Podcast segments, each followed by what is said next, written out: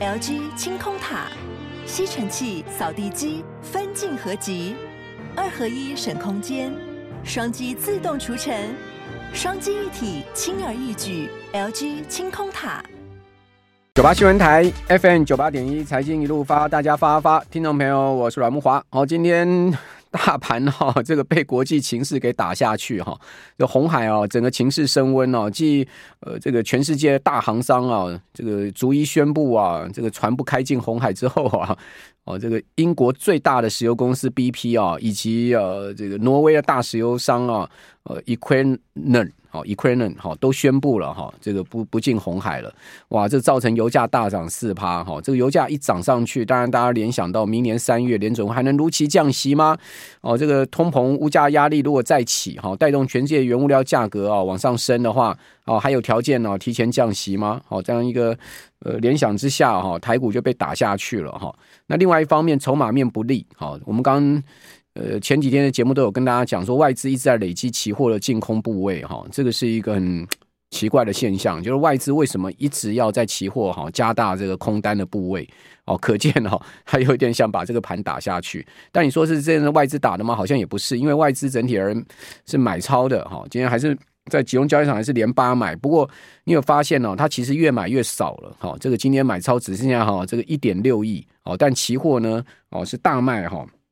今天期货大卖了，呃，这个两百二十七亿，好，这个期货的净空单又创了新高了，破断的新高，好，所以这个就是一个筹码面不利的现象，好，那压期货，哈，连带把这个现货给打下去，好，这个大盘呢，今天又呈现一个比较弱势的结构，哈，下跌的盘中最多达到一百五十四点，哇，这个尾盘在勉力的去拉升啊，联发科跟台积电，哈，这个拉这两档股票，哈，把大盘呢稍微再拉上来回稳。哦，因为毕竟离选举没有多少天了啊，这个如果这样一路这样跌下去啊，有点难看哦。尤其柜买指已经日 K 线连三黑了哈，那连三黑的情况之下呢，五日线、十日线都跌破哦。那如果说再跌下去啊，月线失守的话就难看了哈。因为月线呃这个正乖离只剩下零点一六 percent 了哈，柜买明天跌个零点二趴都跌破月线了哦，所以这个行情啊不能让它直下嘛，就是拉联发科、拉台积电，好拉这两大权值股，哦把他们这个。盘势暂时稳住哈，中场收跌七十五点。好，那谈到呃这个台积电哈，今天大消息来了哈，台积电这个宣布哈，这个公司正式发布声明哈，宣布呢董事长刘德英啊将不参加下届董事提名，而且在明年股东大会之后退休了哦，也等于说明年呃台积电股东大会就是五六月开的时候就要退休了。哦，那呃提名公司治理暨永续委员会。推荐了哈，副董事长魏哲家接任下任董事，而且在明年六月下届董事会选举啊，哦，这个看看结果哈，应该没有问题了，就是魏哲家了啦，哦，所以至此啊，已经宣告了台积电结束了这个双线领导的格局了。哦，张忠谋董事长退休之后啊，就任命这个刘德英跟魏哲家两个人接棒嘛，好接班哦，就两个人接班，当然呃，不能讲说双头马车啦，啊，当然。这样子一个接班形式本来就不是一个公司的正常的形态哦，一家公司呢不会是有这个两个领导人嘛哦，所以在这样的情况下，他一方退出，我想这应该是呃时时间的问题而已。那既然看到最新的消息，就是魏哲家呃这个魏哲家哦，这个从明年年中之后就确认是一人领导了，台积电就进入到另外另外一个张董事长的一个时代了哈。哦，那这个另外还有就是大消息，今天真的是蛮多的哈。那等一下逐一再跟听众朋友报告，其中一个呢就是日银今天开了会了哈。先前呢大家都担心这个十二月十十八号、十九号日银的会议啊会是一个黑天鹅哦，怕日银呢突然呢改变货币政策哦，这个结束负利率甚至升息哈，或者说呢调动 YCC 的政策哈。今天出来哈完全没这回事哦，日银还是一副鸽派。啊，说宽松不变，而且相信日本复苏啊，两趴通膨就在眼前了啊，而且拒绝谈呢、退出的计划，就是谈这个呃放弃宽松的计划啊，而且呢强调明年加薪前景乐观啊，又说呢明年一月升息的可能性很低啊，就要看情况，反正呢、这个日银啊要这么容易结束宽松没这么容易了。当然，打这个心里面讲，哦，日银还是啊，终究要结束宽松的，哦，只是说，呃，岸田呢、真的能联合啊，这个日银总裁呃植田呢，就这么有果断，而且这么有魄力的去下这样的决策，恐怕还有很多的问题啊、包括呃日本最大的派阀安倍派也未必能同意嘛。虽然说最近岸田剪除了不少这个安倍派的这个内阁成员呢，哈，但是安倍派毕竟还是日本六大派阀里面最大的一个派嘛，哦，这个大家都知道日日本的大宽松就是安倍派在主导。还有呢，另外就是美国嘛，美国要同意啊，哦，美国财政部不同意的话，你一个日本就想说自己玩宽松，哦，我看也没那么简单，因为这个一宽松，一结束宽松，后面涉及的牵这问题太多了，然后牵扯到美国国债啊，美国很多的资产价格的变动，哈。我我想这样的一个美国财政部也要参参参商量一下，好，所以这也是另外一个大消息哦。今天消息很多啊，等一下呢，逐一再跟听众朋友报告。好，那回到整个盘面上面哈，今天就是整个弱势的族群非常的明显。好，那强什么呢？又强这个海运哦，因为呃油价大涨哈，这个海运就变成是啊，现在目前全世界。大家都在追逐了，不是只有这个台股的海运股涨哈，日本的海运股，哦，欧洲、美国的海运股都在大涨哦。这个海运股到底哈可以强多久？哈，但海运股一家涨，哦，但其他股票就哭哈，这样的一个跷跷板还蛮明显。九八新闻台 FM 九八点一财经一路发，大家发发，听众朋友，我是阮木华。好，记这个零零五六零呃零零八七八是第一个啊，零零五六，然后呢零零九一九，好，今天也公布出来最新的哈这个。成分股的转换哦，它这一次呢，零零九一九规模不小，这档 ETF 是八百多亿哈，接近千亿的规模哈。它新增了八档哈，哪八档呢？东元、台肥、长隆钢、兆丰金、中信金、神基、中美金跟宝雅。哦，你可以看到今天这些新增的个股，有些啊股价表现的就比较好，哦，这个好于大盘的情况蛮明显的。那它也删除了八档哈，就是说。新增八档，删除八档，仍然维持三十档，哈，三十档的一个呃成分股。那八档删除呢？是佳士达、广达、阳明、万海、大连大、天域，还有南电，哈，玉期 KY，哈，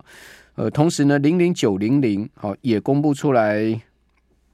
第三次的成分股的审核结果，哈，呃，有成分股纳入二十档，哈，也删除了二十档，哦，这个蛮多的，我就不全部念了，哈，这个。像大成啊、台肥啦、哦润隆啦，哦都是新增进去。你看润隆今天股价又涨了半根停板嘛，哦润隆今天股价就表现得很好。哦，这个台肥零零九一九跟零零九零零都把它纳入了哈。那个我我要看一下台肥股价基期不高哈。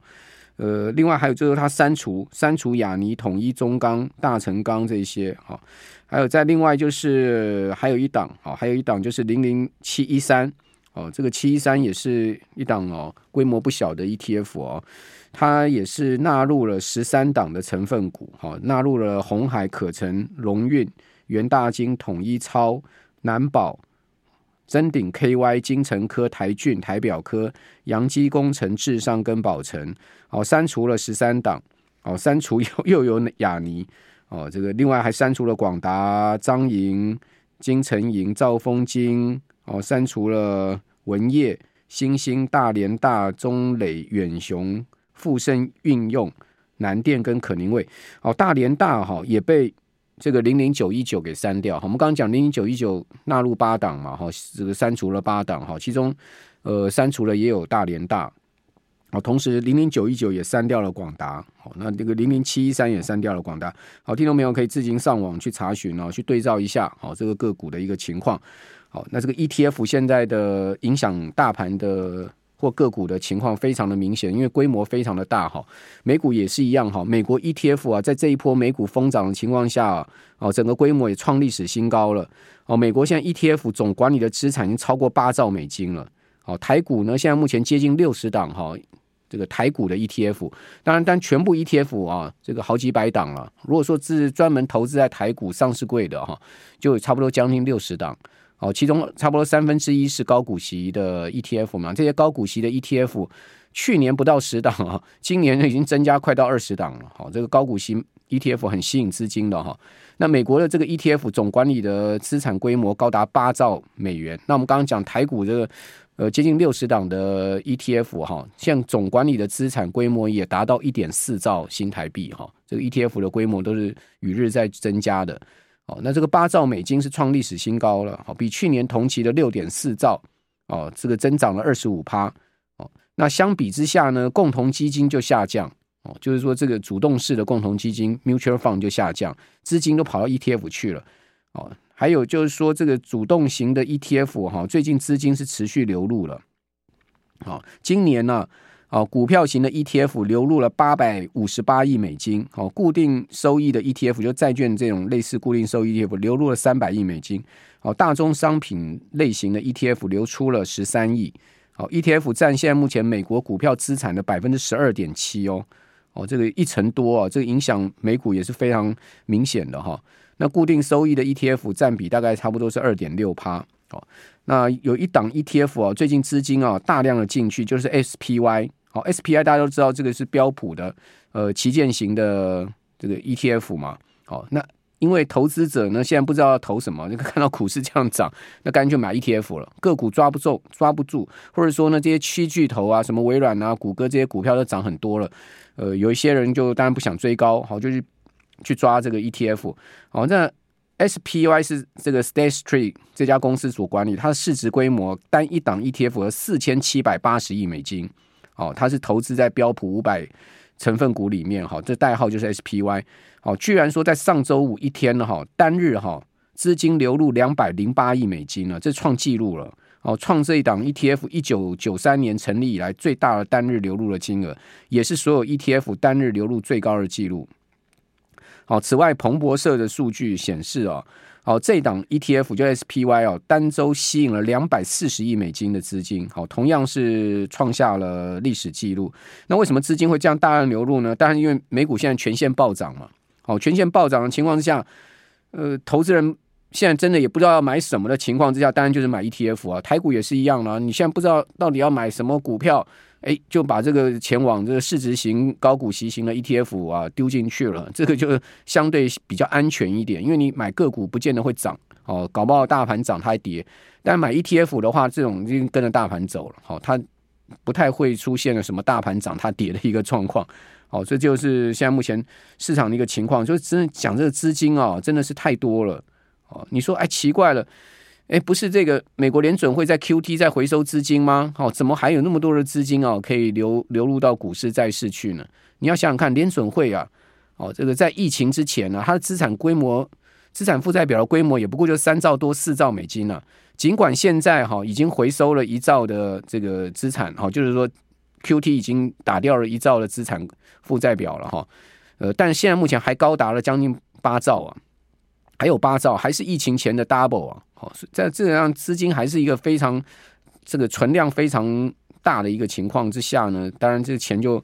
往这个各种投资标的去了哈。那债市有债市的资金进去，股市有资股市的资金进去，更何况还有六兆的货币型基金啊！哦，六兆美金的货币型基金可能未来要等着流出的哈，因为这个降息的话，它势必要流出的哦。所以最近这个盘面哈，充满了这个。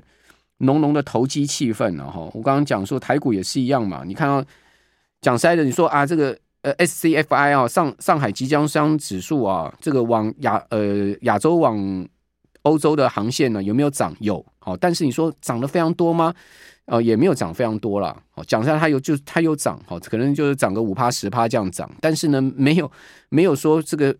这可以这个跟二零二一年那时候航航航价运价大涨，这不能比嘛。哦，但是你看航运股就是直接喷了好几天了。哦，另外一档哈，股价大喷就是这个代号 X 的美国钢铁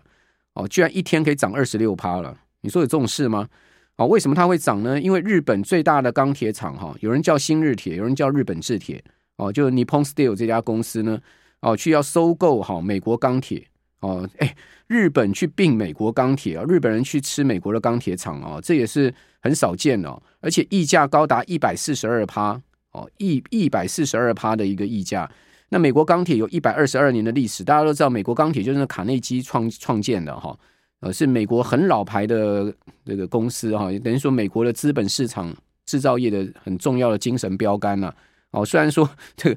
这几年表现业绩情况不是太好，但是呢，至少它是有一个非常辉煌的历史嘛。哦，他这个在四个月前他说他要卖掉他自己。哦。那当时呢，就是他的一个竞争对手哈，就是克里夫兰自然资源，就是我们一般讲代号就是 CLF 这家公司呢，就出价说要去买它。哦，到那时候没有谈成呢。哦，结果这一次呢谈成了，是因为这个日本钢铁啊，新日铁啊，哦，用用这个更高的价钱去买，用每股五十五块美金的价格去买，哦，斥资一百四十九亿现金收购。你看这个新日铁有多有钱？好，日本制铁这就是新日铁多有钱，一百五十亿美金的现金收购美国钢铁。哦，这是呃日本制铁史上最大的一个收购案。那跟八月份哈，美国钢铁啊，它计划出售前的交易价格，它那时候美国钢铁股价才二十二块美金呢，哦，所以溢价高达一百四十二趴。那克里夫兰自然资源呢，在四个月前呢，它要收购美国钢铁，哦，那克里夫兰最早出的价钱是三十五块美金，当时这个消息出来哦，X 的股价就跳涨，哦，跳涨之后它一直没有跌掉，跌跌下去，那一直都慢慢的往上走，